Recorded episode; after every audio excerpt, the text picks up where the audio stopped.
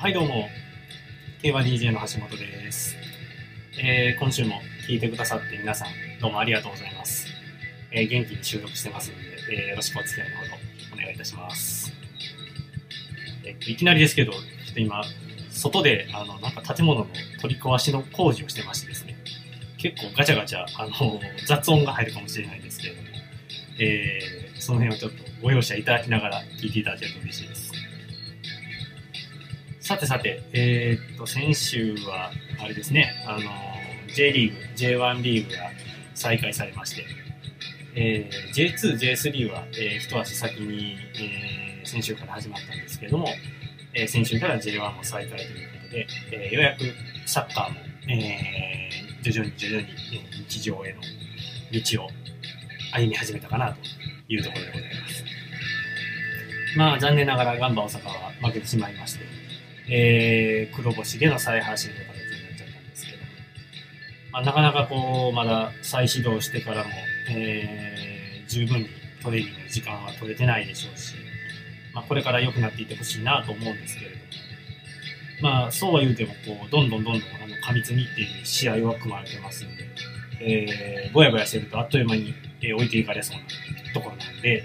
えーちょっと早めにこう、ピリッとしたところを見せてほしいなというふうに。まあ、しかし不思議なもので、こう、一足先にね、開幕したプロ野球見てると、無観客でも全然関係ないわというふうに思ってたんですけど、サッカーはちょっとお客さんいないと物足りないですね。やっぱりこう選手のこう、なんて言うでしょう、闘志というか、こう球際の激しさみたいなものがあんまり感じられなくって、どっちかというとこうなんか淡々と試合が進んでいくような、そんな感じを見ながらあの感じたんで、やっぱりこう同じプロスポーツでもこう競技が違うとこう会場の雰囲気がもたらすものも違うんだなというのをこう30年ほどスポーツを見てきましたけれども、そういうこう新しい発見がもたらされて、ちょっと面白いなと思いながらこの、えー、いつもと違うシーズンを見ています。お客さんという意味で言うと、こうまあ、ガンバの相手はセレッソで、まあ、いつもならこう大阪ダービーとしてまあ大変な盛り上がりを見せるんですけれども、まあ負けたから言うわけじゃないですけども、全然こうダービーに負けたっていう屈辱感はなかったですね。まあ、あの言うなればこう普通の試合で、ああ、負けちゃったかぐらいの感覚だったんで、やっぱこう、あのダービーの盛り上がりというか特別感っていうのをってたのは、まあ我々ファンなり、こう、サポーター、お客さんだったんだなっていうこともちょっと改めて、えー認識させられる、そんなまあ無観客の大阪ダービーでございました。まあ次はね、あのーリベンジできるように、えー選手の皆さん頑張ってほしいなというふうに思っております。さあ、そんな感じで、えー競馬以外にもいろんな楽しみが戻ってきましたけれども、今週のメニューです。えー、と前半はいつも通り、えー先週の重賞レースの振り返り、えー CBC 賞とラジオ日経賞の話、まあ、あんまり話すこと残念ながらないんですけれども、えー軽く振り返っておこうかなというのと、えー、とアークライトの新馬戦もあんまり話したくはないですが、話しておきましょうか。えー後半は、えー今週行われる、えー、とプロキオンステークスの話をしようと思うんです、まあ、あのレースの展望も少しお話ししようと思うんですが、それとは別にこうちょっと思い出深いレースがあのありまして、ちょっと過去に振り返りながら、えー懐かしいトークをしていこうかなというふうに思っておりますので、まあよかったらお付き合いください。さあ、というわけで、えーそろそろ始めていきましょうか。競馬 DJ の雑談ラジオです。今週もよろしくお願いします。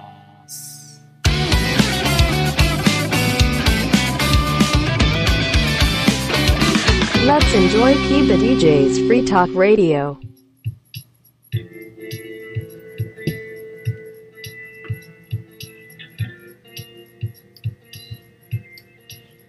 はい、えー、競馬 DJ の雑談ラジオでございます。えー、っと、大丈夫ですか？工事。ガンガン言うてないですかね。えー、もうこのまま行くしかないんで行きますよ。はい、えー、っとね、先週は CBC 賞とラジオ日経賞という、まあ、どちらもハンデ戦の G3 というこう徐々にあの夏の競馬だなというよ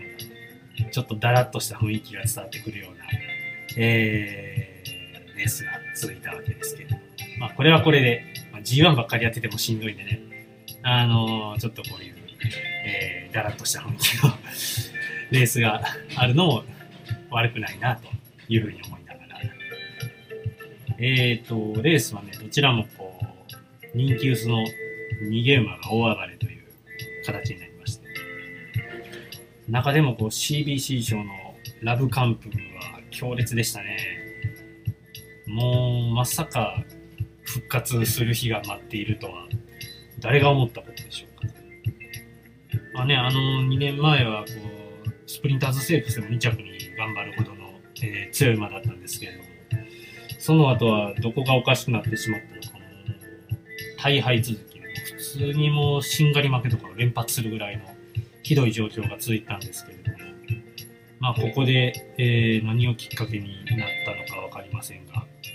奇跡の復活。えー、オグリキャップや東海帝王にも負けないぐらいの奇跡っぷりだったかというふうに思うんですけれども。まあわからんもんですね、これは。だから競馬は面白いのかもしれませんけれども。調教とか見てたらこう変わってきたなみたいなのが分かったんでしょうか？僕には分からなかったですけれどもね。まあたまにこういう、なんて言うんでしょう、理屈を超えた、なんかこう、ね、あの結末が待っているっていうのが、こういかにも、あの馬、生き物が走るスポーツ。だからこそなのかもしれないなと。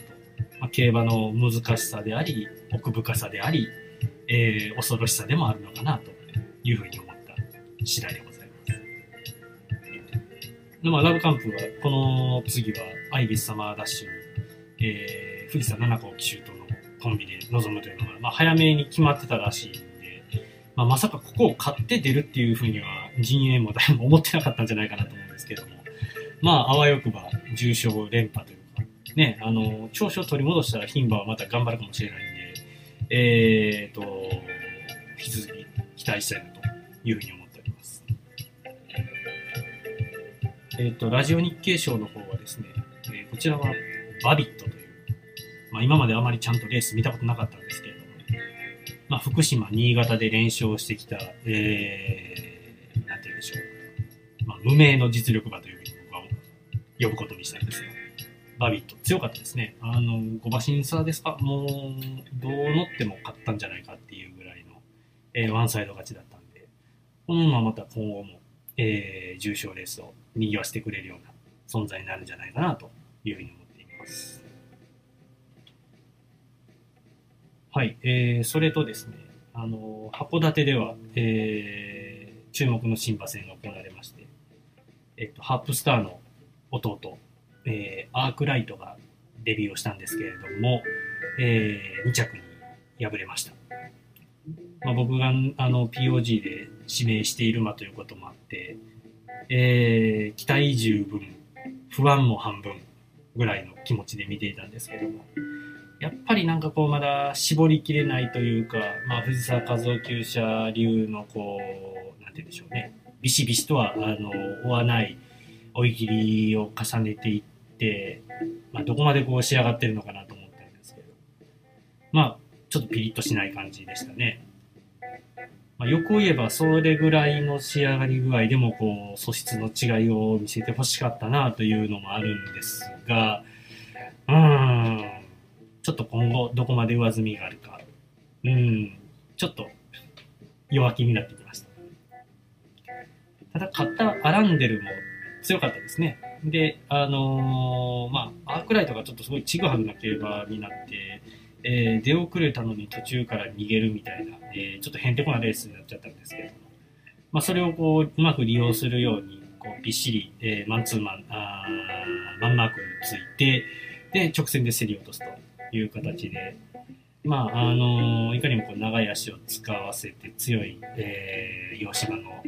ハービンジャーの3区っていう感じがしましたけれど、えー、この馬も、まあ、そこそここう重賞とかで戦っていけるんじゃないかなというふうに思ってますので、えー、注目していきたいですね。あぐらいでもちょっとあのレースぶりがなんか、あのかなりイレギュラーな感じだったんで、まあ、その辺ちょっと言い訳できる余地はあるかなというふうに思ってますので、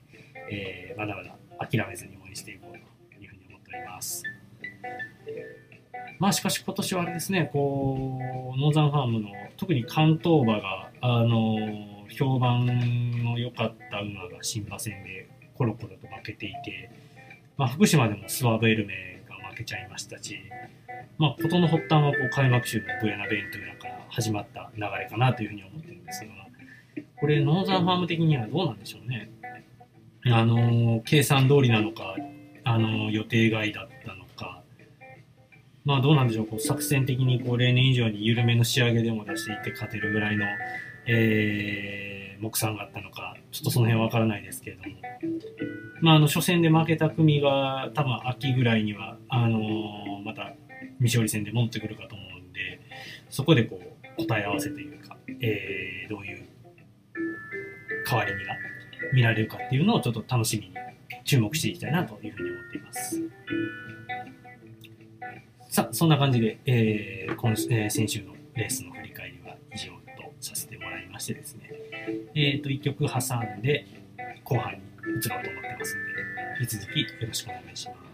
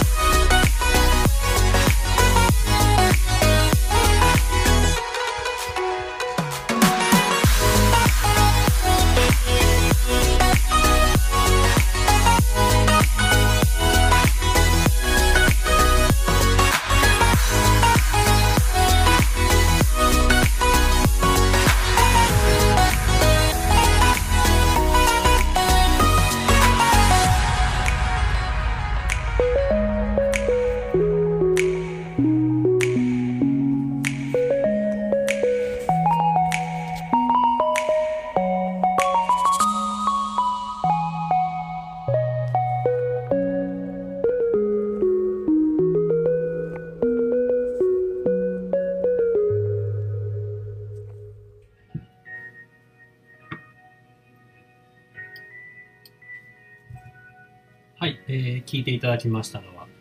今日もパイナップルミュージックさんの、えー To You という曲をお送りいたしました。はい、えー、と、プロキョンステークスの話をしていこうかと思うんですけれども、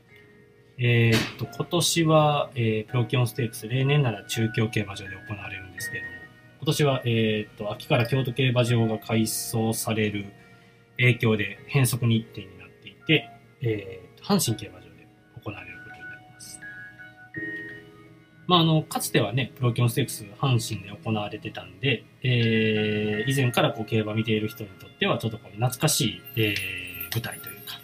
いう感じになるんじゃないかなと思うんですけども。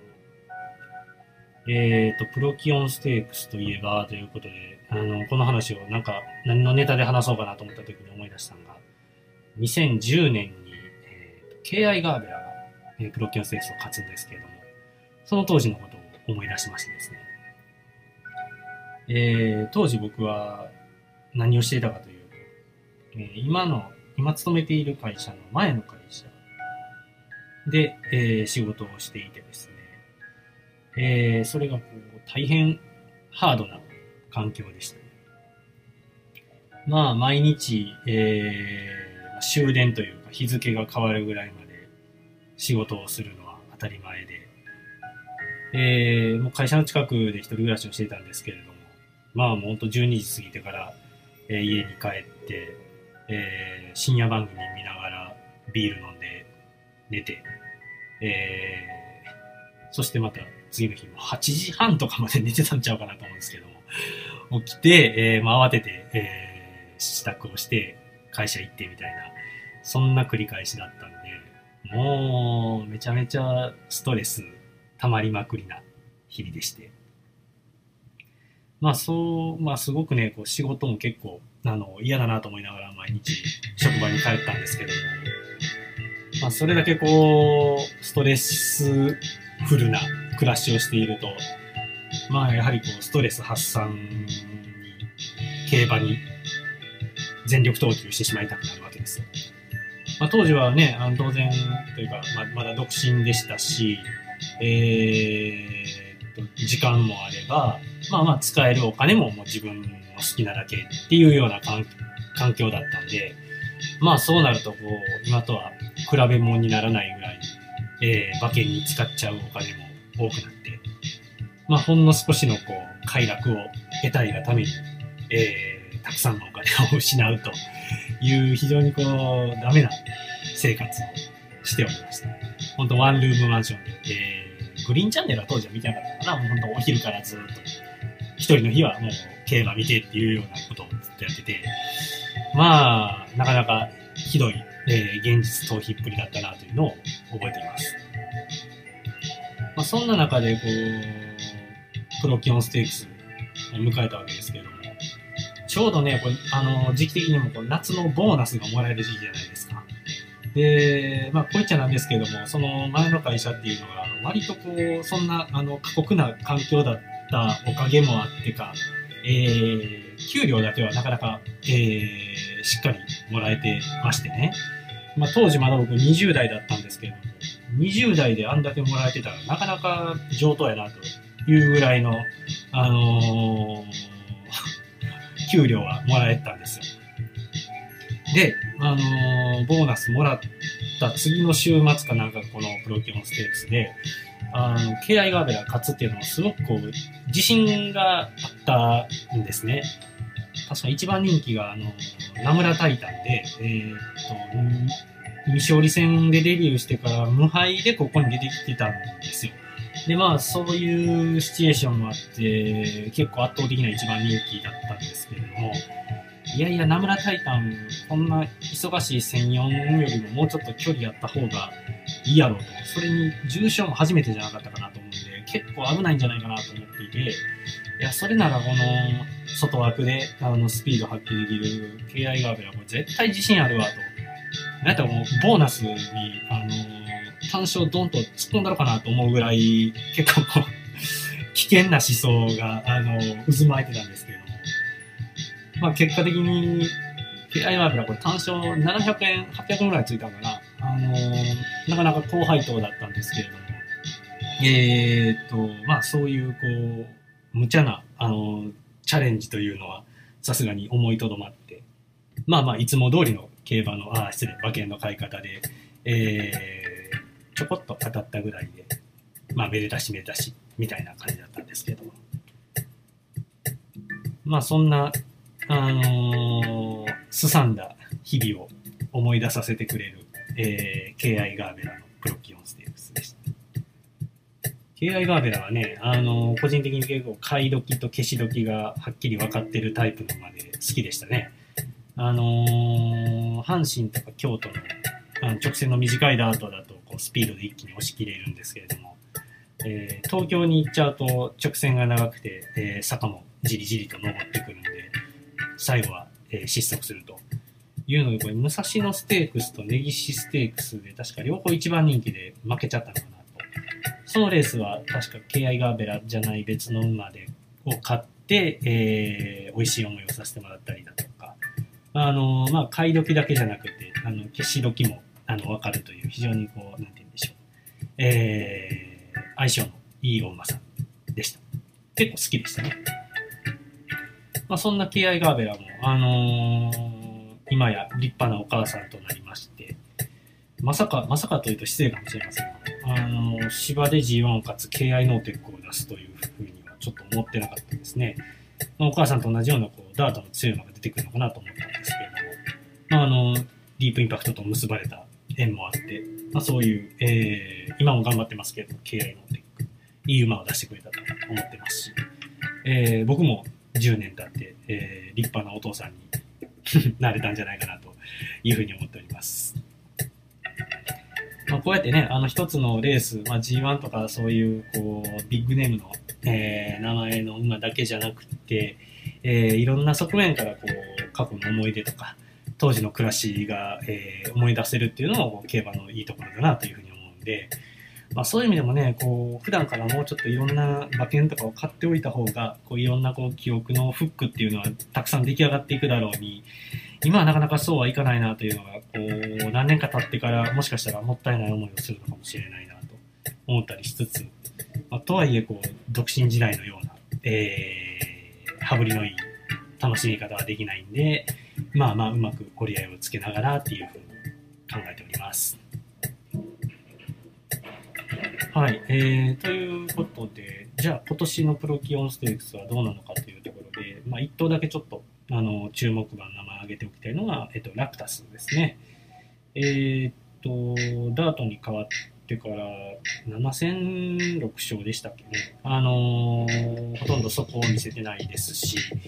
えーっと今は黒船賞と柿つばた記念と、えー重賞連勝中ということで、非常に売り出し中の4歳馬でございます。まあ、あの、みゆきさんがね、あの、主戦を務めているということもあって、個人的にも応援してますし、またこう、ブルーコンコルドみたいな、あのー交流 G1 をガンガン勝てるような馬に成長していってほしいなというふうに思うんですが、この馬もね、多分あの直線の長い東京とかになると、実際のバレンタインステークスでしたらね、ちょっと負けちゃってるんで、あのーこういう右回りのあの直線短いコースでスピードで押し切るような形がベストかなというふうに思ってるんで、今回はどうでしょう、まあ、それこそこう外枠引いてあの自分のペースで先行できな形になれれば、えーしっかり期待に応えてくれるんじゃないかなというふうに思っておりますので、応援したいなというふうに思っています。そんな感じで、えー今週のお話はこれぐらいにしておきましょうか。えーいい思いになるプロキオンステークスになってほしいなというふうに思っております、